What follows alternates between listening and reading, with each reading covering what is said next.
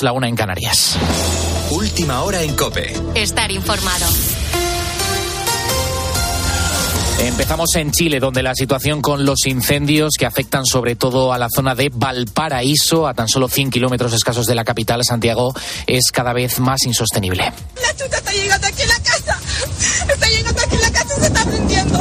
De hecho, son alrededor de un centenar de muertos eh, confirmados por el gobierno, un número que no deja de aumentar y ya han avisado desde el Ejecutivo Central de que va a seguir subiendo. Hablamos de la mayor tragedia en el país desde el terremoto del pasado año 2010. Nosotros aquí en COPE hemos hablado con Alfonso, él es chileno, vive en una localidad a la que no ha llegado el fuego, pero sí el humo y las cenizas. Lo impresionante es que el frente del incendio tenía más de 20 kilómetros de longitud, con lo cual ustedes comprenderán que abarcaba un eh, perímetro muy amplio, muy extenso, que puso en condiciones, tuvo efectos eh, terribles, pavorosos sobre la- las poblaciones a las cuales afectó, lo cual se refleja en el número de muertos, el número de desaparecidos, de viviendas destruidas o inhabitables. Bueno, estaremos muy pendientes a lo largo de la madrugada de la situación en Chile, también en El Salvador, que está celebrando elecciones eh, presidenciales. Mientras tanto, aquí en España, el fiscal del Supremo, Álvaro Redondo, se opone a que el alto tribunal inicie una investigación contra Carlas Puigdemont por posibles delitos de terrorismo relacionados con Tsunami Democratic. Según ha adelantado el diario El Confidencial, el fiscal sostiene en un informe que no existen indicios suficientes para implicar al expresidente catalán en estos cargos. Anaquílez. El fiscal argumenta en su informe que los hechos investigados por el juez de la Audiencia Nacional García Castellón corresponden más a desórdenes públicos graves que a acciones de terrorismo. Dicho juez está explorando si los disturbios atribuidos a Tsunami Democratic tras la sentencia del proceso constituyen delitos de terrorismo, también si estos pueden imputarse a sus organizadores, incluyendo a Puigdemont. Para ello, busca determinar si hay una conexión entre las protestas y la muerte de un turista francés en el aeropuerto del Prat, así como las graves lesiones sufridas por un policía. En este contexto, el juez considera que no se puede descartar el ánimo homicida en las lesiones. Es importante destacar que este procedimiento fue elevado al Supremo debido al estatus de aforado de Puigdemont. Sin embargo, la postura del Ministerio Público expresada por el fiscal Redondo no es vinculante para la Sala de lo Penal del Supremo. Este tendrá la responsabilidad última de decidir si sigue el criterio del fiscal o decide abrir una causa en contra. A todo esto, el Consejo General del Poder Judicial prevé este lunes, en un pleno extraordinario, aprobar una declaración institucional. Quieren mostrar más contundencia ante los ataques y acusaciones que la semana pasada expresaron algunos socios parlamentarios del Gobierno contra varios jueces durante el debate sobre la fallida, de momento, ley de amnistía. Con la fuerza de ABC.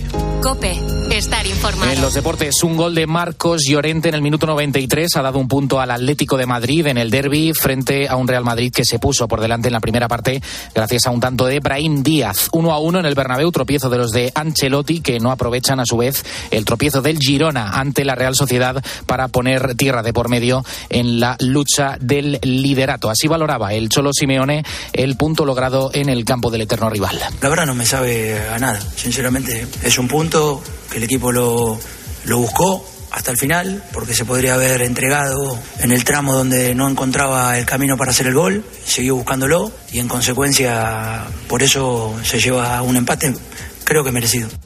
Tienes más información en nuestra página web en cope.es. Sigues en la noche de cope con Adolfo Arjona. Cope, estar informado. Escribe a Adolfo Arjona en Twitter, en arroba la noche de Arjona. En nuestro muro de Facebook, La Noche de Arjona, O mándanos un mensaje de voz al 650-564-504. Han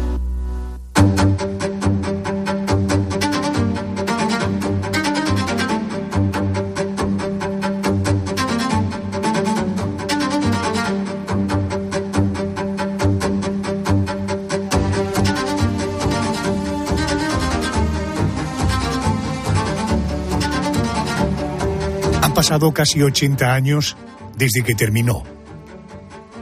Pero aquel conflicto que, según cifras que algunos investigadores aportan, costó la vida a 100 millones de personas, sigue siendo objeto de estudio, motivo de exposiciones, argumento de novelas, argumento de películas y de programas como este. En cualquier historia se precie, está lo que se ve y lo que se esconde. Esto es más cierto aún en las historias de guerra. Te hablo de la Segunda Guerra Mundial, que enfrentó al bando aliado con las potencias del eje y que puso a prueba la habilidad y el ingenio de los ejércitos de uno y otro lado. Esta noche vamos a poner el foco sobre distintas operaciones especiales que tuvieron como objetivo un radar, una presa, una invasión y unos valiosos caballos. Hoy en la noche de Arjona, una nueva entrega de operaciones especiales de la Segunda Guerra Mundial. 27 de febrero de 1942.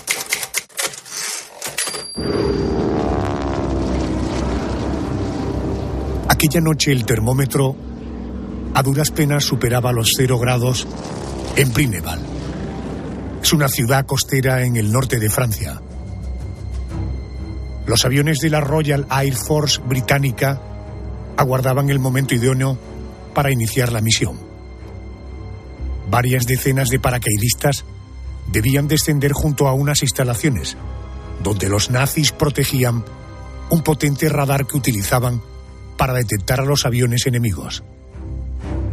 Era el objetivo de la llamada operación Biting. Nos hemos puesto en contacto con eh, el divulgador histórico, bueno, es además autor de novelas inspiradas en la Segunda Guerra Mundial. La última de ellas, por cierto, se titula Ataque Nocturno, que tiene como trasfondo precisamente esta operación de la que yo te quiero hablar ahora, la operación Biting. El autor, quien firma el libro, es David López Cavia. Muy buenas noches y bienvenido a COPE. Hola, ¿qué tal, Adolfo? Estoy encantado de estar aquí con vosotros para un tema que me encanta y me fascina. Gracias. Eh, siempre es muy amable con nosotros y además, eh, eh, en fin, hay muy poquitos expertos de tu nivel en nuestro país para hablar de temas de la Segunda Guerra Mundial. Por tanto, encantado. Déjame que vamos a situar a los oyentes aquellos primeros compases de la década de los 40 del pasado siglo XX buena parte de Europa se encontraba bajo el dominio nazi. Los alemanes continuaban invadiendo territorios y los bombardeos desde el aire se habían convertido en la estrategia más eficiente de los aliados contra los enemigos nazis. Eh, David, ¿qué hizo sospechar a los británicos que los alemanes les habían tomado la delantera y que eran capaces de detectar con gran precisión la ubicación de sus aviones, naturalmente me refiero en vuelo? Pues en este sentido, en, en estas circunstancias, podemos encontrar varios elementos. Eh, ya, bueno, los británicos ya tenían sospechas incluso desde, desde 1937, antes de que comenzase la guerra. Pero la gran sospecha viene con el informe Oslo, cuando una misteriosa fuente alemana se ofrece a, revelarles pues, información secreta sobre la tecnología militar alemana y en concreto sobre el radar. Eh, al principio los británicos no se lo creían porque dicen, bueno, esta filtración es demasiado buena para ser eh, verdad pero la verdad que cuando comprobó las informaciones el científico británico Reginald Victor Jones se percató de que, estaba en lo cierto y bueno, es que estas filtraciones además procedían de un científico alemán eh, que era el director del departamento de investigación de la empresa Siemens, se llamaba Hans Ferdinand Mayer. No solo el informe Oslo, tenemos también eh, pues otras sospechas como cuando en diciembre de 1939 los bombarderos británicos van a atacar el puerto de Wilhelmshaven y los descubren a más de 100 kilómetros. Entonces dicen, bueno, aquí los alemanes, aquí algo está pasando, que tienen la tecnología muy desarrollada. Un tercer elemento, eh, digamos que fue cuando los alemanes pierden el, acorazado Graf Spee en, en, aguas del Mar de la Plata, muy cerca de Montevideo, y bueno, los británicos entre los restos del, barco descubren que, llevaba incorporado un sistema de radar para guiar el tiro de sus cañones. Y por último, pues eh, sería también eh, las estaciones británicas situadas en el sur de Inglaterra, en concreto, en concreto una Andover, detectó una, una emisión en una, en una frecuencia de 50 centímetros, una longitud de onda de 50 centímetros, cosa que no era muy habitual y llevó a la unidad de reconocimiento fotográfico de la Royal Air Force a sobrevolar eh, el norte de Francia y encontrar un radar en Bruneval. Correcto. Eh, eh, hay que decir que la eficacia de cómo funcionaban los sistemas de detección aérea de los nazis era una combinación entre radares de largo alcance y radares de onda corta que determinaban con una enorme precisión la posición de los aviones británicos. Vamos ahora a noviembre de 1941. La Royal Air Force la, eh, por tanto, la Fuerza Aérea Británica localizó un radar alemán, como decía David, en la costa al norte de Francia, en Brineval. ¿Exactamente en qué lugar se encontraba? Porque allí, eh, y no en otro lugar, eh, había esta instalación que además estaba como rodeada de casas, que que era algo más que una estación de radar, ¿no? Efectivamente. aquí, digamos, pues una de las pocas estrategias, uno de los pocos pocas respuestas que le queda a una Gran Bretaña acosada es emprender bombardeos aéreos. Entonces los alemanes, claro, tienen que, eh, digamos, proteger eh, sus, dominios, sus conquistas, pues desde las costas francesas, ¿no? Entonces, en Bruneval, muy cerquita de la costa, pues estaba ubicado un radar y, bueno, pues había una guarnición de alrededor de 100 soldados alemanes de la Luftwaffe, ni demasiado jóvenes ni demasiado viejos, estaba bien custodiado, los accesos a la playa eh, que precisamente era una playa muy angosta, muy estrecha, pues estaban fuertemente defendidos por búnkeres y con lo cual, pues entonces intentar un, desembarco pues pues se convertiría en un suicidio, o sea que digamos que, que estaba bien custodiado, bien guarnecido, el radar estaba también bien situado para informarles de manera temprana y que los aviones de la Luftwaffe pudieran, digamos, reaccionar a tiempo, con lo cual, pues lo que te digo, si intentaban un desembarco en, en una playa tan tan estrecha y con unos accesos al radar pues tan angostos, pues un desembarco iba a convertirse en una carnicería. Sí, ojo, porque conviene aclarar, David, que la intención de esta operación no era destrozar, destruir el radar. La idea era entrar allí, robar el radar para que los aliados pudieran conocer su funcionamiento. El equipo británico, estos paracaidistas que se lanzaron en esta operación, la operación Biting, eh, se dividió como en cuatro grupos. Eh, cuéntanos cuál era la misión de cada uno de esos grupos, cómo estaba organizado el trabajo. Bueno, pues el plan de batalla era el siguiente, Adolfo. Eh, había, se habían dividido, como tú bien apuntas, en, cuatro grupos. Entonces, pues estos grupos habían, habían sido bautizados con nombres en honor a, grandes marinos británicos. Tenemos, pues, el grupo Jellicoe, que debía apoderarse del radar por otra parte, el grupo eh, Nelson, que debían, digamos, eh, despejar los accesos de la playa y asegurar una ruta de escape. El grupo Drake, cuya misión era, digamos, contener la llegada de refuerzos alemanes. Y por otra parte, el grupo Hardy, cuya función en esta misión era asegurar la villa que había próxima, digamos, al radar. Y, bueno, ya con todos estos, eh, con todos estos engranajes del puzzle, digamos, completados y, y, las componentes del radar desmontado, eh, desmontados, pues eh, los paracaidistas eh, huirían a la playa y serían evacuados de manera escalonada pues en, la costa por el lancha de desembarco de la Royal Air Force. Este era el objetivo de la misión. la clave, recuerdo, era conseguir sacar de allí el radar de los nazis intacto. No servía de nada si lo destruían, ojo. David, ¿lo consiguieron? Y si es así, ¿cómo consiguieron llegar hasta allí entrar donde, en la sala donde estaba el radar, desconectar, desmontar y trasladar. ¿Esto cómo fue? Bueno, esto es increíble, Adolfo. es, increíble cómo lo consiguieron y bajo fuego.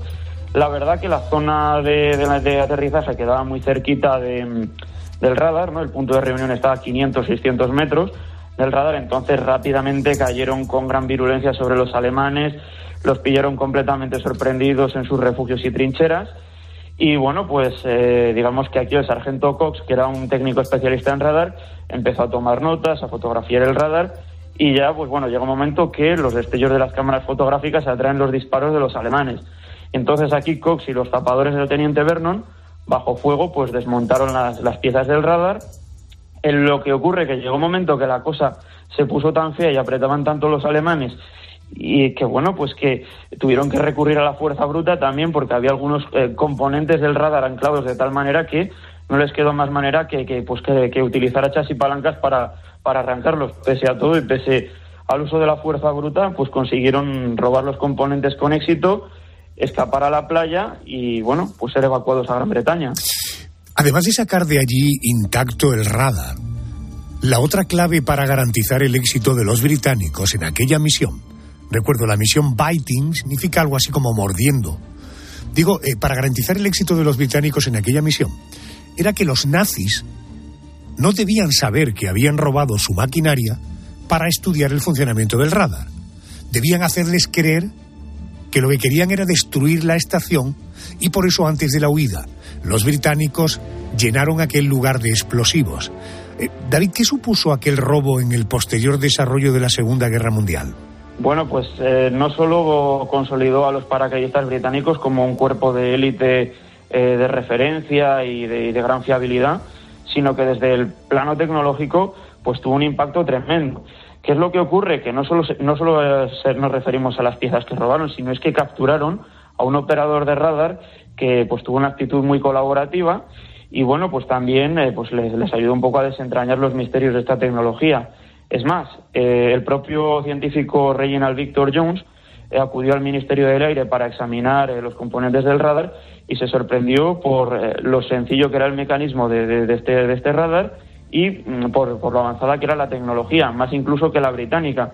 Entonces, pues se pusieron manos a la obra y descubrieron que se podía burlar al, al radar Woodward, se le podía burlar porque simplemente operaba en una determinada frecuencia de, radio y bastaba con perturbar esa frecuencia para, pues lo que te digo, dejar el artefacto inservible. Perturbar la frecuencia, interferir la frecuencia de manera que dejaban o ciegos o sordos a estos radares. Recuerda que si quieres más detalles, si quieres hacer más apnea sobre esta interesantísima operación Biting, tienes un libro Ataque Nocturno que firma David López Cavia. Eh, los británicos atacaron desde el aire aquel radar alemán, pero fíjate, un año y medio después, David, uh -huh.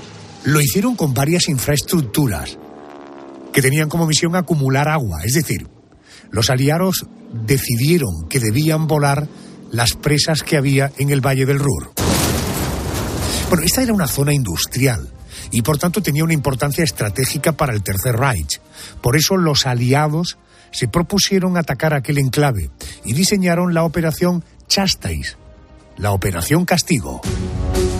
David, aprovechando que estás conmigo, ¿cuáles eran los objetivos de la operación Chastais? Es decir, ¿cuántas presas querían destruir los alemanes y por qué esas concretamente? Bueno, vamos a encontrarnos con tres presas fundamentalmente, la del Sorpe, la del Mogne y la del Eder. Eh, también la de otros tres, eh, otros tres afluentes, pero eran objetivos secundarios. Claro, ¿qué ocurre? Que la región del Ruhr eh, siempre ha sido, o tradicionalmente ha sido, eh, una de las grandes regiones industriales o las más potentes de tanto de Europa como de Alemania y uno de los mayores eh, núcleos de concentración de, de, ciudades, ¿no? Y bueno, pues digamos que era un centro industrial con una gran producción armamentística de acero y de, y, de, carbón.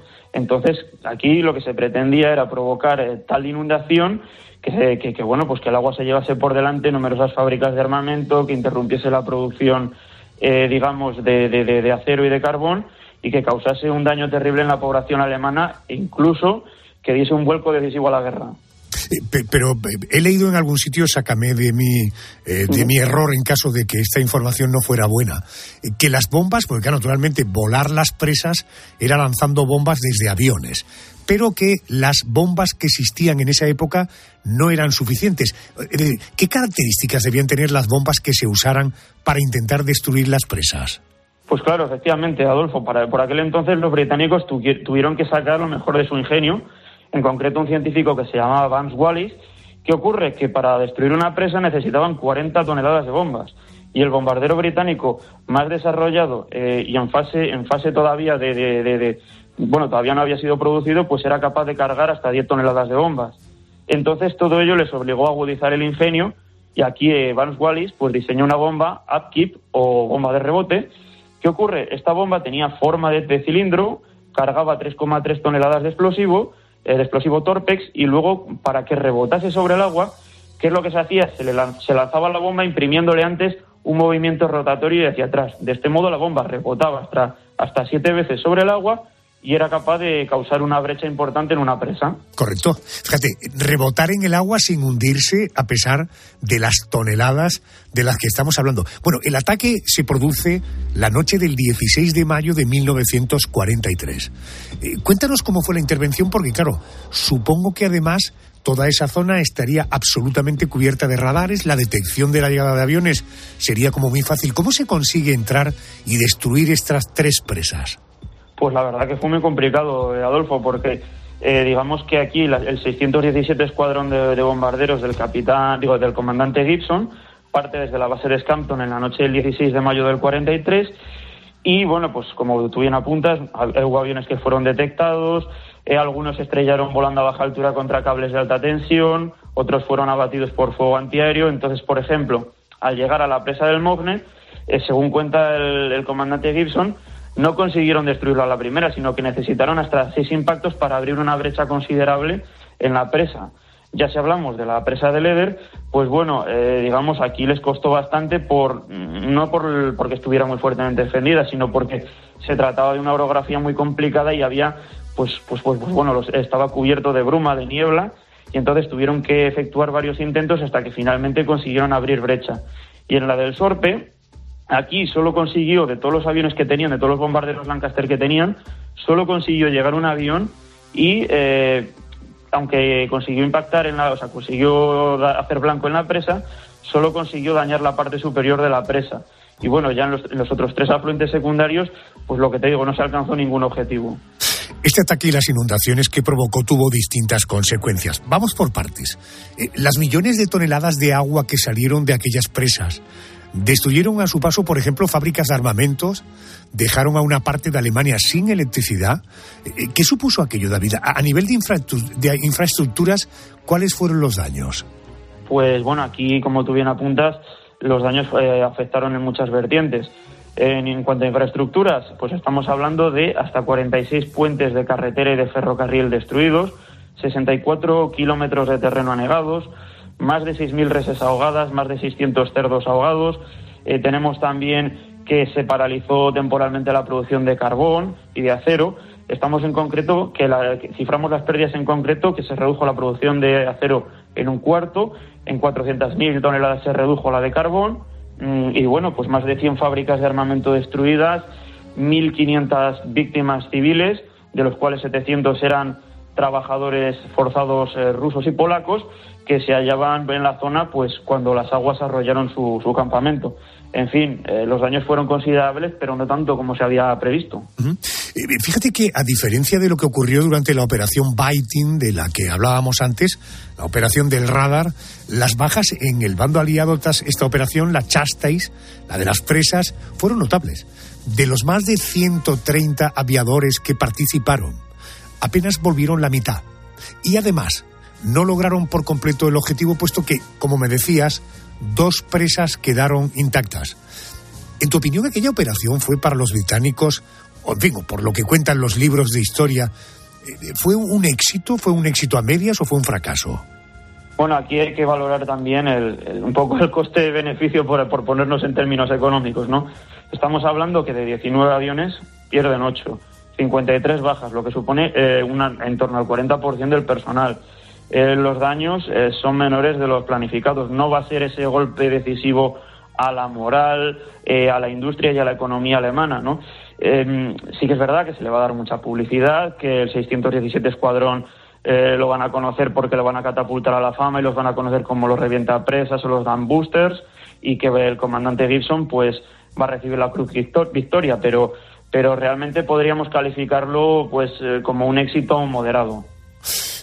La reacción de los nazis, hemos hablado de que la voladura de estas presas provocó la destrucción de infraestructuras, de fábricas, de industrias, de redes ferroviarias, de zona agraria, de ganado. ¿Cuál fue la reacción de los nazis después de este ataque? Pues la verdad que los, nazis eh, reaccionaron en, muy diversos planos. Desde el punto de vista publicitario, propagandístico, propagandístico, ¿qué ocurre? Que el régimen nazi controlaba toda la prensa, todos los medios de comunicación entonces silenció por completo la destrucción causada por estos ataques. Eh, en cuanto a los daños sufridos por la infraestructura, aquí también los nazis actuaron con gran eficiencia, retiraron trabajadores, numerosos, ingentes cantidades de trabajadores forzosos del llamado muro atlántico, de las defensas costeras, y bueno, pues los emplearon para, para reconstruir las presas y lo que había sido destruido el 16 de mayo del 43, ya en octubre del 43 estaba operativo.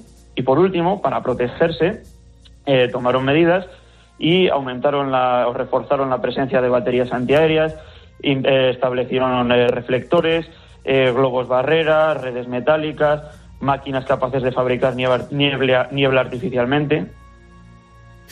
En definitiva, generaron todo un mundo defensivo ante una operación que, aunque no se puede valorar como un éxito total de los británicos, sin duda alguna aquello hizo mella no solamente en la moral, sino en la necesidad de los nazis de defenderse ante operaciones como esta. Como cuenta David López Cavia en su blog tras la operación Chastais, los miembros del escuadrón 617 de la Royal Air Force británica pasaron a ser conocidos como los revientapresas.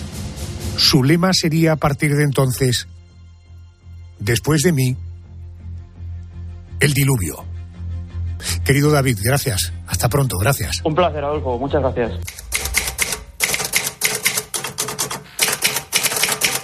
Vámonos ahora al 30 de abril de 1943.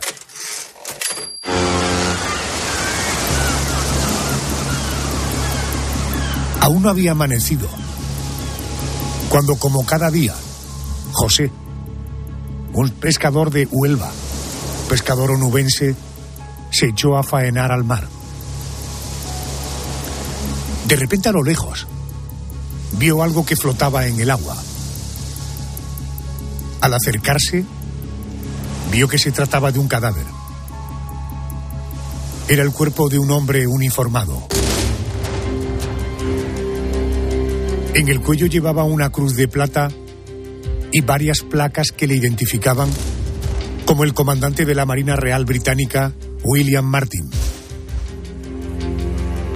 Atado al cadáver había un maletín que sería la pieza clave de la operación Mincemeat, la operación carne picada. Esta operación la diseñaron los aliados para engañar al ejército de Hitler sobre el objetivo de su próxima invasión. Ainsworth. ¿Mi comandante, esta línea es segura? Por supuesto. Bien, Sabemos que uno de los nuestros ha aparecido flotando en la costa de Huelva. Portando documentos de alto secreto que los hombres del general Nye ansían recuperar. Iniciaré las pesquisas ahora mismo. Y por supuesto, el hecho de que estemos buscando estos documentos debe ser clasificado. Entendido. Quiero saludar a Antonio Muñoz Lorente, es autor de libros sobre la Segunda Guerra Mundial, como por ejemplo Duelo en el Desierto, que publica la editorial eh, Salamina. Eh, Antonio, muy buenas noches y bienvenido a COPE y gracias por atenderme. Hola, muy buenas noches, Adolfo, un placer. Año 1943.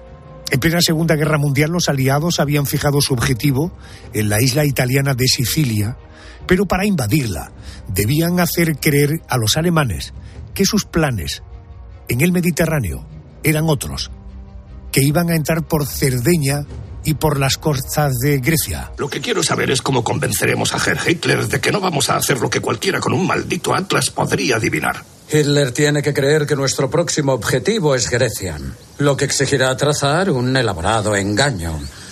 Un ardiz tan complejo del que solo puede encargarse el Comité de los Veinte. Antonio, para que los nazis creyeran eso, los británicos decidieron diseñar toda una treta que tenía como protagonista al hombre cuyo cadáver apareció en las aguas de Huelva. Eh, eh, ¿Quién se suponía que era y quién era en realidad? Sí, se suponía que era el, lo que lo que tú has dicho, el, comandante William Martin, un comandante de la Infantería de Marina, que pertenecía al mando de operaciones combinadas, que estaba dirigido por el, almirante Louis Mountbatten, que era pariente de, era miembro de la Casa Real Británica, y el mando de operaciones combinadas se encargaba de las, digamos, de las, de las operaciones de desembarco anfibias en Europa. Entonces, eh, en realidad, obviamente, como ya todo el mundo puede haber eh, sabido, eh, no se trataba de un comandante, sino que era habían habían obtenido un cuerpo de, un, de, una morgue de Londres. Sobre eso quizás más luego porque hay varias teorías sobre este tema, ¿no? Pero la versión oficial, digamos, que se desclasificó después de, la guerra, era que era el cadáver de un vagabundo que había muerto por una intoxicación al tomar raticida. Probablemente una- un alcohólico, ¿no? Eh, eh, Windor Michael se llamaba en verdad el, el- este vagabundo. Luego hablaremos de esas varias teorías que me dices, pero ¿y cómo hicieron los británicos para trasladar el cadáver de este supuesto comandante Martin hasta, hasta Huelva sin levantar sospecha? Lo trasladaron con un, con un submarino, con el Seraph, que era un submarino que ya había participado en varias operaciones secretas durante la guerra. Por ejemplo, había, había trasladado al general Clark a Argel para hablar con, con los miembros de la resistencia francesa. También había, había trasladado al general Giraud, un general bichista, a Eisenhower, a Gibraltar para entrevistarse con, con Eisenhower, perdón. Y entonces trasladaron el cuerpo a las costas con este submarino dentro de un contenedor con hielo para que se conservara el cuerpo y entonces lo soltaron delante delante de, la- de las costas de la, playa de Punta Umbría y ahí es donde efectivamente lo encontraron los, los pescadores. Entiendo. Eh, eh, te puedes imaginar, supongo que a ti cuando conoces esta historia, desde luego nosotros y desde luego nuestros oyentes, eh, seguro que se preguntan, ¿y por qué frente a Punta Umbría? ¿Por qué eligen las costas de Huelva para desarrollar esta operación? Sí, bueno, eh, porque intuían, sabían más o menos que digamos que la, la- España, aunque se había declarado neutral en la guerra, pues eh, los servicios eh, de inteligencia españoles y el gobierno español les dejaría a los alemanes ver el cadáver o ver los documentos ¿no? que les daba Martín dentro de su de la cartera, digamos. Es decir, de alguna manera ellos querían que los alemanes picaran el anzuelo que les habían lanzado, pero de una manera más discreta. Y además, eh, ah, previamente, en, en noviembre del 42, eh, había habido un accidente de un hidroavión británico que volaba de Inglaterra a Gibraltar, un hidroavión Catalina, y se había estrellado cerca de la playa de Cádiz, cerca de la playa de Barrosa. Y entonces eh, habían recuperado los cuerpos los españoles, pero los alemanes no habían llegado a tiempo de ver los cadáveres y de ver la documentación que trasladaba uno de los cadáveres, que era un oficial eh, británico. Y en esta documentación se hablaba de los planes para desembarcar en África del Norte, lo que se llama la Operación Torch, ¿no? la Operación Antorcha. Entonces los británicos cuando diseñan este el engaño de la Operación Mindsmeet, de ese que estamos hablando, se aprovechan de dos factores, básicamente. Eh, Sabes que no hay no hay mejor engaño que aquel que confirma al, al que estás engañando, lo confirma de alguna manera en que en lo que él cree de alguna manera, ¿no? Eh, entonces Hitler estaba convencido de que el, des- el próximo desembarco, el siguiente desembarco aliado sería en Grecia, no en Sicilia. Eso por un lado. Esto lo sabían los aliados gracias a las escuchas eh, y al descifrado de la máquina de la máquina de cifrado alemana Enigma, lo que ellos llamaban información ultra. Eso por un lado. Y por el otro, querían aprovechar la frustración que los alemanes habían sentido la primera vez cuando no habían podido aprovechar ese regalo que les caía del cielo, literalmente, ¿no? Y entonces, de, de alguna manera, les, esta vez les presentaron un caballo de Troya, por decirlo así, ¿no? Un, un regalo envenenado para que picaran. Correcto. Con la operación Mindfield. ¿no? Claro, tenemos, por tanto, eh, eh, eh, vamos a ver si te parece a, a dar el nombre en castellano de la operación para que los oyentes, entre mi pésimo inglés, tu magnífico inglés y la traducción en español pueden pensar que son cosas distintas. Por lo tanto, a partir de ahora, Operación Carne Picada. Tenemos un supuesto oficial que eh, era un vagabundo. Ahora hablaremos qué otras teorías hay. Sabemos que aparece en las costas de Punta Umbría. Conocemos cuáles eran las intenciones. Sabemos que llevaba un maletín. Sabemos que dentro de ese maletín en este caso te aporto el dato, había cartas que contribuían al desconcierto. ¿Qué pasó con este maletín? ¿Este maletín llegó a manos de los alemanes? Sí, sí llegó. O sea, el cuerpo lo entregaron al, agregado naval, lo- los españoles lo entregaron al, agregado naval británico dos días después. Pero en cambio, los documentos viajaron a Berlín, o se cree o que viajaron a Berlín o que los, la- los españoles los fotografiaron y se los proporcionaron a los alemanes. La costa de Huelva hervía de, de agentes del Abwehr, del Servicio de Inteligencia alemán, porque claro, estaban interesados los alemanes en vigilar Gibraltar. ¿no? En- entonces había, y había mucha colaboración entre los servicios de inteligencia españoles y los, los, los alemanes, etcétera. En todo caso, los alemanes conocieron el contenido de, de la documentación del maletín, el, que además era muy sutil esta documentación, porque no era vamos a desembarcar en Grecia, ¿no? Eh, no decían eso, obviamente, porque si no los alemanes eh, no eran tontos, los alemanes, efectivamente, y ellos también habían practicado operaciones de desinformación a lo largo de la guerra. Se trataba de decirlo de alguna manera de forma sutil, ¿no? Entonces, eh, Martin, el, supuesto comandante Martin, llevaba una documentación, llevaba una carta, por ejemplo, del, del eh, subcomandante del Estado Mayor Imperial, el general Naye. Esta carta la había escrito el propio Naye, que iba dirigida al, al general Harold Alexander en, en, en, África, en la que le hablaba de, dejaba intuir que se produciría un desembarco en, en Grecia, el desembarco principal, otro desembarco en Cerdeña y que también habría un desembarco en Sicilia, porque no pensaban que pudieran ocultar los preparativos ¿no? de la operación en Sicilia, pero que este desembarco era una finta. Es decir, de alguna manera se le daba la vuelta a la realidad. Y incluso en, en, otra, en otra carta que Martín llevaba decía, se está... Pro, Martín está... es el tipo abogado que aparece en las costas de Huelva. Exacto, sí, el, el, cuerpo falso, digamos, el hombre que nunca existió, como se llama la, la, primera película. Eh, decía, estamos preparando operaciones de desinformación para despistar a los alemanes. Es decir, en una operación como de psicología inversa, les contaban a los alemanes, de hecho, lo que les estaban haciendo, pero, pero al revés, ¿no? Por, por, decirlo así. Oye, y entonces... Sí, perdón, ¿sí? entonces no me decías... Entonces... No. Entonces, eh, lo que ocurrió fue que claro, cuando tú haces un engaño de estos, ¿cómo sabes que el, el, enemigo se lo ha tragado? ¿Cómo sabes que ha picado? ¿no? Porque, claro, pues, perfectamente, por ejemplo, podría haber fallado muchísimas cosas. Claro, ¿de ¿cómo supieron los británicos que el maletín había sido interceptado Exacto. por los alemanes? Como que habían picado, ¿no? Pues sí. lo supieron gracias, otra vez lo, lo, mismo, gracias a las escuchas de Ultra. Es decir, al cabo de, de nada empezaron a interceptar tráfico radiado en que los alemanes de pronto eh, Hitler ordenaba reforzar Grecia, eh, ordenaba reforzar las defensas en Cerdeña, etcétera, etcétera. Entonces hay momentos que los que le envían a Churchill una comunicación que Churchill está en Washington reunido con Roosevelt y que les dice se han tragado la carne picada, ¿no? Completamente, o sea, se han se han tragado la. O sea, de todas formas hay que tener en cuenta una cosa y es que estos engaños que son que se practicaron muchísimos a lo largo de la guerra siempre están sujetos a son muy ambiguos, ¿no? Es decir, los alemanes hubo, hubo analistas de inteligencia alemanes que dijeron esto es demasiada casualidad, por decirlo así, ¿no? Porque esto nos están aquí paseando por delante de las narices, una cosa que quieren que piquemos. Pero el problema era Hitler.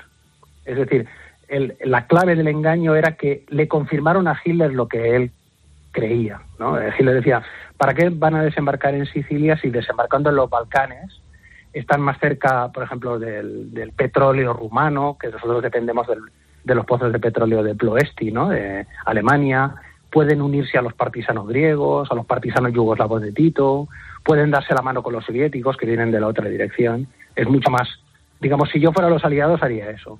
Y en vez de los aliados eh, querían desembarcar en Sicilia. Entiendo, ¿no? entiendo.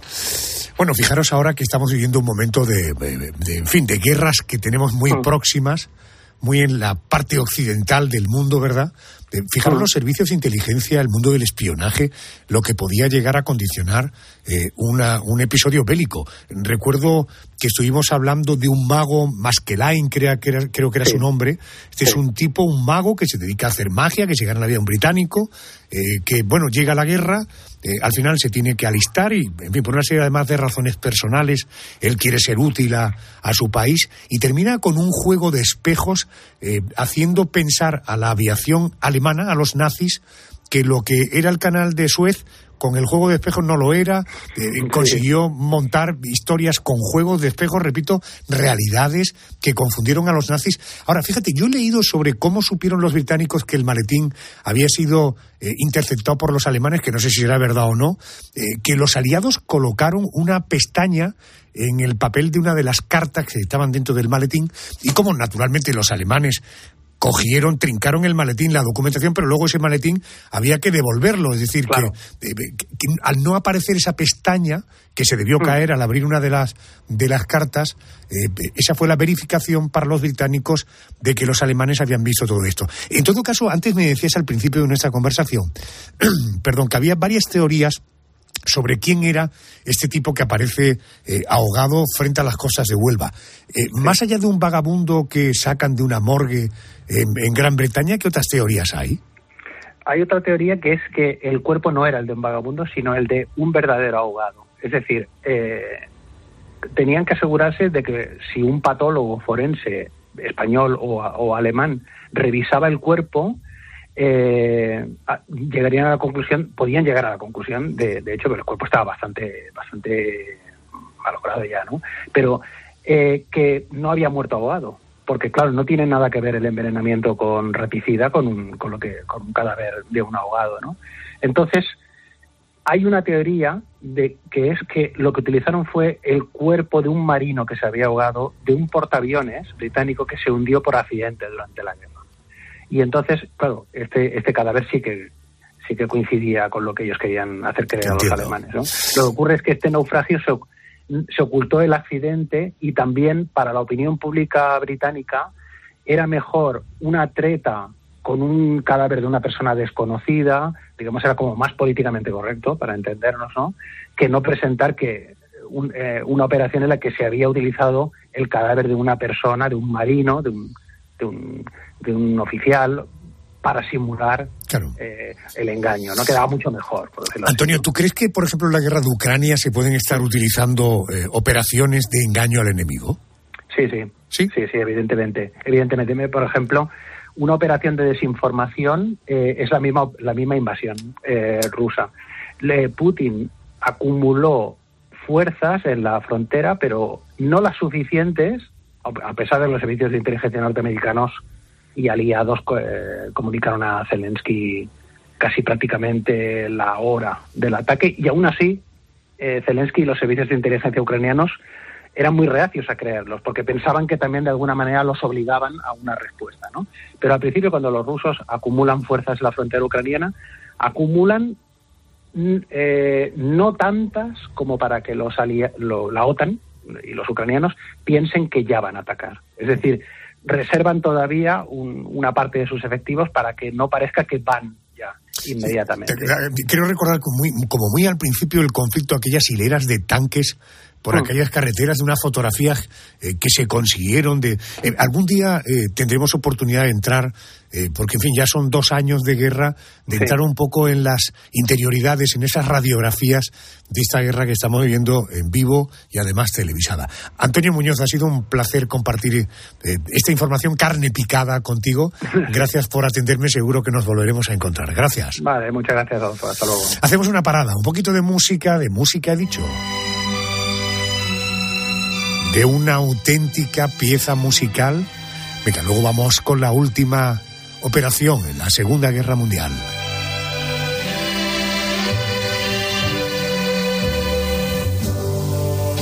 Georgia, Georgia, the whole day through, just an old sweet song. Keeps Georgia on my mind. Georgia mind. I said, uh, Georgia, Georgia, a song of you comes as sweet and moonlight through the pines.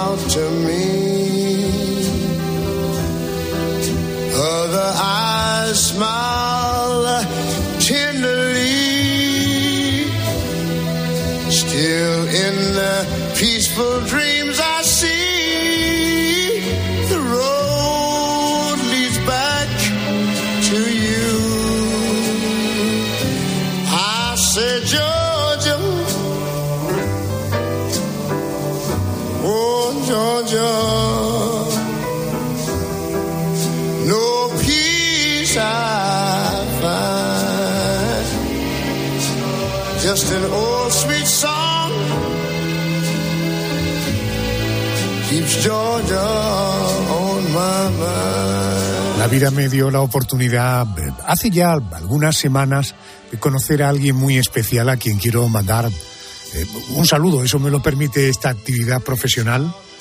Me refiero a Ángel, un tipo que probablemente su nombre tiene mucho que ver con su propia personalidad.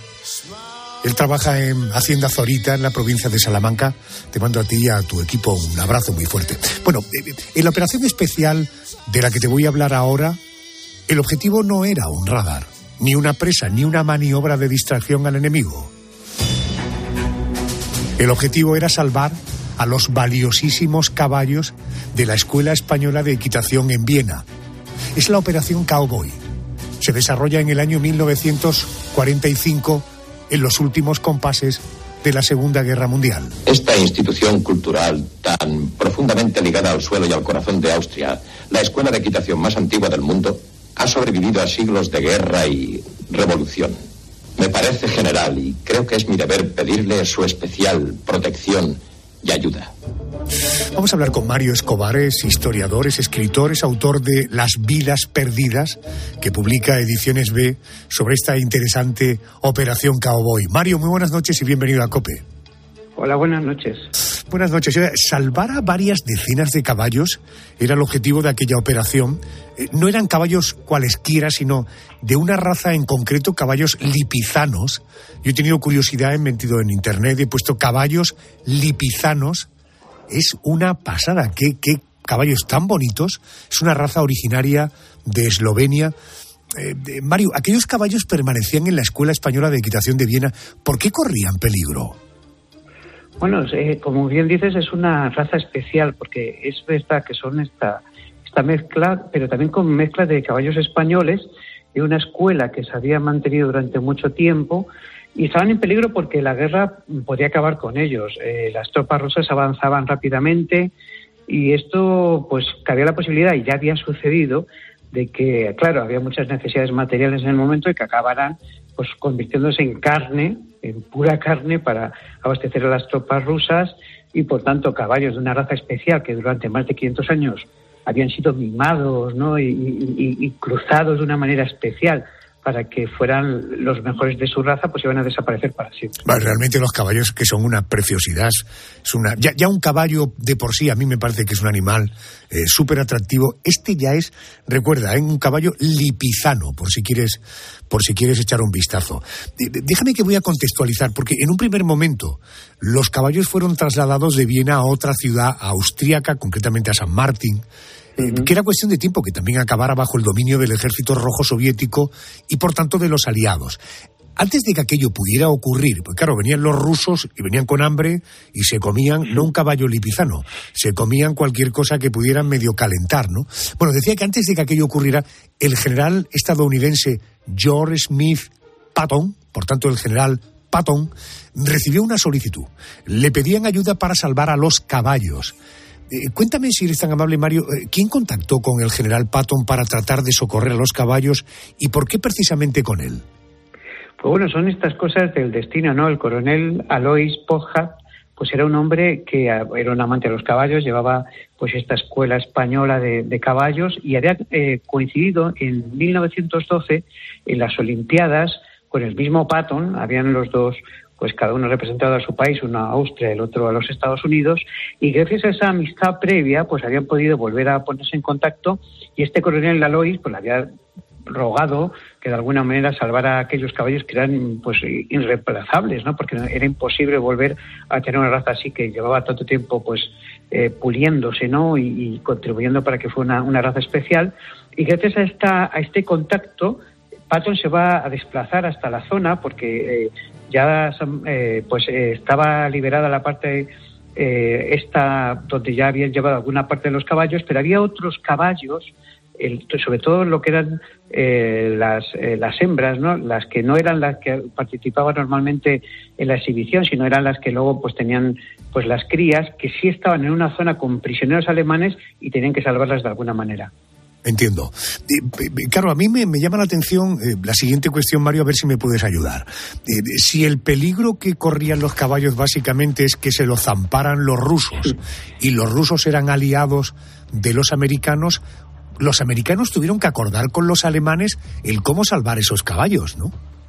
Sí, porque poco antes habían capturado algunos oficiales alemanes, como a, Ferdinand Speer, y este les había informado que estos caballos estaban custodiados por prisioneros de guerra y entonces necesitaban una misión para salvarlos porque todavía estaban en manos de los alemanes, de los nazis, especialmente mm, cercados por un grupo de las SS eh, que podía pues intentar interrumpir esa eh, salvar esos caballos. Entonces Patton tenía que organizar toda una misión para poder rescatar a los caballos que estaban todavía en poder de los alemanes antes de que llegaran los rusos, porque aunque eran aliados, la verdad es que muchas cosas no se ponían de acuerdo y ellos no entendían el valor que tienen estos caballos a nivel histórico porque eran los últimos de su raza. Entiendo. Eh, ¿Qué pasó con los caballos tras esta operación Cowboy? Supongo que fueron trasladados, y si es así, ¿a dónde fueron trasladados y cómo se organizó todo aquello? Porque claro, estamos hablando del corazón eh, de un continente que estaba patas arriba, absolutamente. Sí, claro. Eh, al final la justificación de Patton fue que tenía que salvar a estos prisioneros. Gracias a ello manda al coronel Red.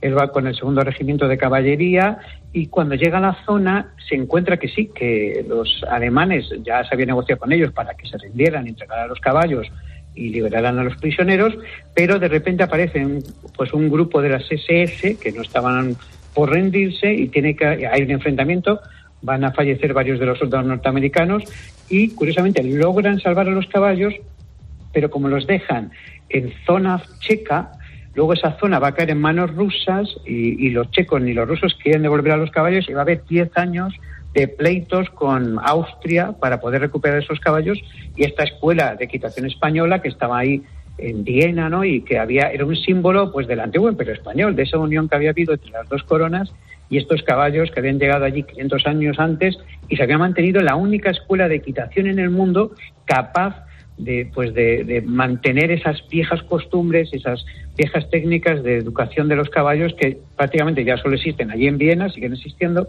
y aquí en la península ibérica. Como curiosidad te contaré que esta raza de caballo de origen esloveno fue elegida para ilustrar una de las caras de la moneda de 20 céntimos cuando en el año 2007 Eslovenia se incorporó al euro. Eh, por cierto, Mario, tengo entendido que en el mes de marzo eh, lanzas un nuevo trabajo, La Librera de Madrid, supongo que es una novela y supongo también conociéndote o conociendo tu trabajo que también girará en torno a Alemania, a Berlín, al mundo nazi, ¿no? Sí, es la historia de Bárbara, una mujer que se enamora de un español, eh, pues perseguida por los nazis, acaba en el año 34 en España, abre una librería en Madrid y lo que no imagina es que, bueno, muy poquito tiempo después va a surgir una guerra civil, lo que va a suponer ese Madrid asediado, en el que también el extremismo va creciendo y empiezan a censurar sus libros.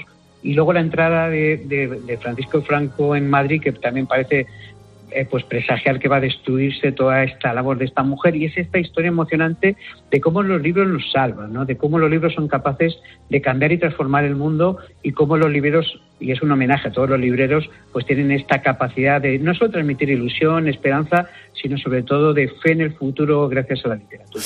Eh, ¿Quién lo va a editar? Ediciones B lo saca para marzo y bueno, estoy muy ilusionado con este proyecto, creo que va a ser increíble porque es un libro homenaje a los libreros y a todos los que amamos los libros. La Librera de Madrid, marzo, ediciones B, un libro, La Librera de Madrid que firma Mario Escobar. Querido Mario, gracias por atenderme a estas horas. Te mando un abrazo muy fuerte. Gracias. Un gran placer. Hemos descendido en paracaídas junto a una base en la que los nazis protegían un potente radar. Hemos sobrevolado varias presas del Valle del Ruhr que fueron destruidas por los británicos. Hemos averiguado que tuvo que ver la aparición de un cadáver en las costas de Huelva con la invasión de Sicilia. Y hemos socorrido a unos valiosísimos caballos que corrían peligro ante el avance de los aliados por tierras austriacas. Vamos a las noticias, después respondemos al porqué de las cosas. Ha sido operaciones especiales en la Segunda Guerra Mundial. Te garantizo de, antes de acabar esta temporada, tendremos otra entrega. Noticias, venga, que luego seguimos.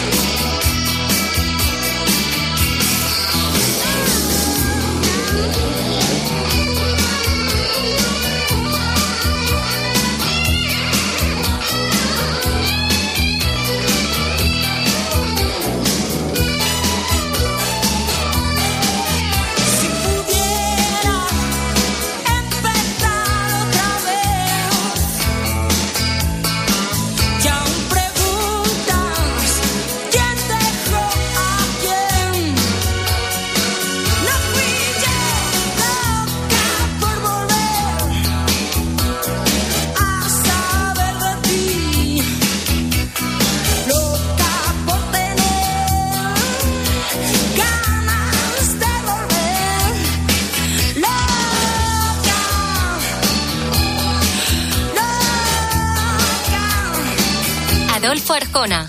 La noche. Cope. Estar informado.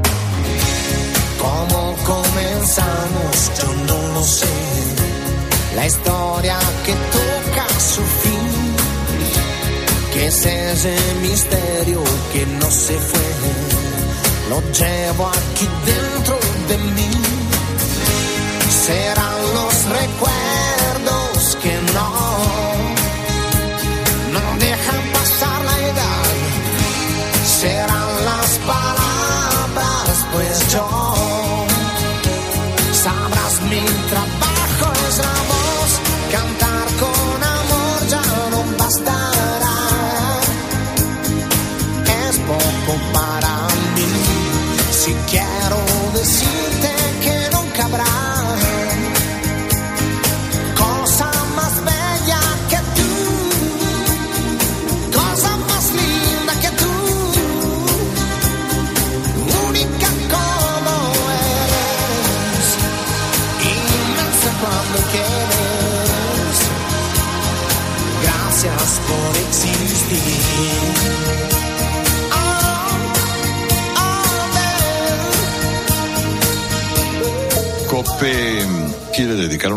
una programación especial para conocer las consecuencias de la sequía en España. La radio es más radio cuando nos escuchamos. El pantano de Sau. Allí está Alberto Herrera, ¿qué tal? En el centro del pantano hay un campanario que en condiciones normales tendría que estar totalmente cubierto por agua. Y ahora mismo me encuentro en eh, la huerta de Fernando. Los palos nos vienen por todos los lados con estos fenómenos tan atípicos. Estoy a las afueras de Pozo Blanco. Llega el camión cisterna y ya hay algunos vecinos. ¿El agua de casa cómo sale? No, ese agua no se puede beber. Julio es el último barquero del Parque Nacional de las Tablas de Daimiel. Mira, yo llego aquí y me estoy aquí, pero no quiero bajar ni quiero ver. La medida más destacada limita el consumo de agua. Si me paso de consumo, nos pueden llegar a sancionar. Me dicho poco.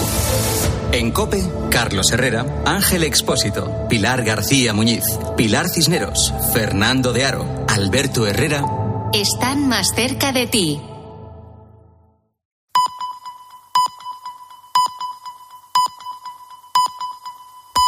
Llegamos a las 3.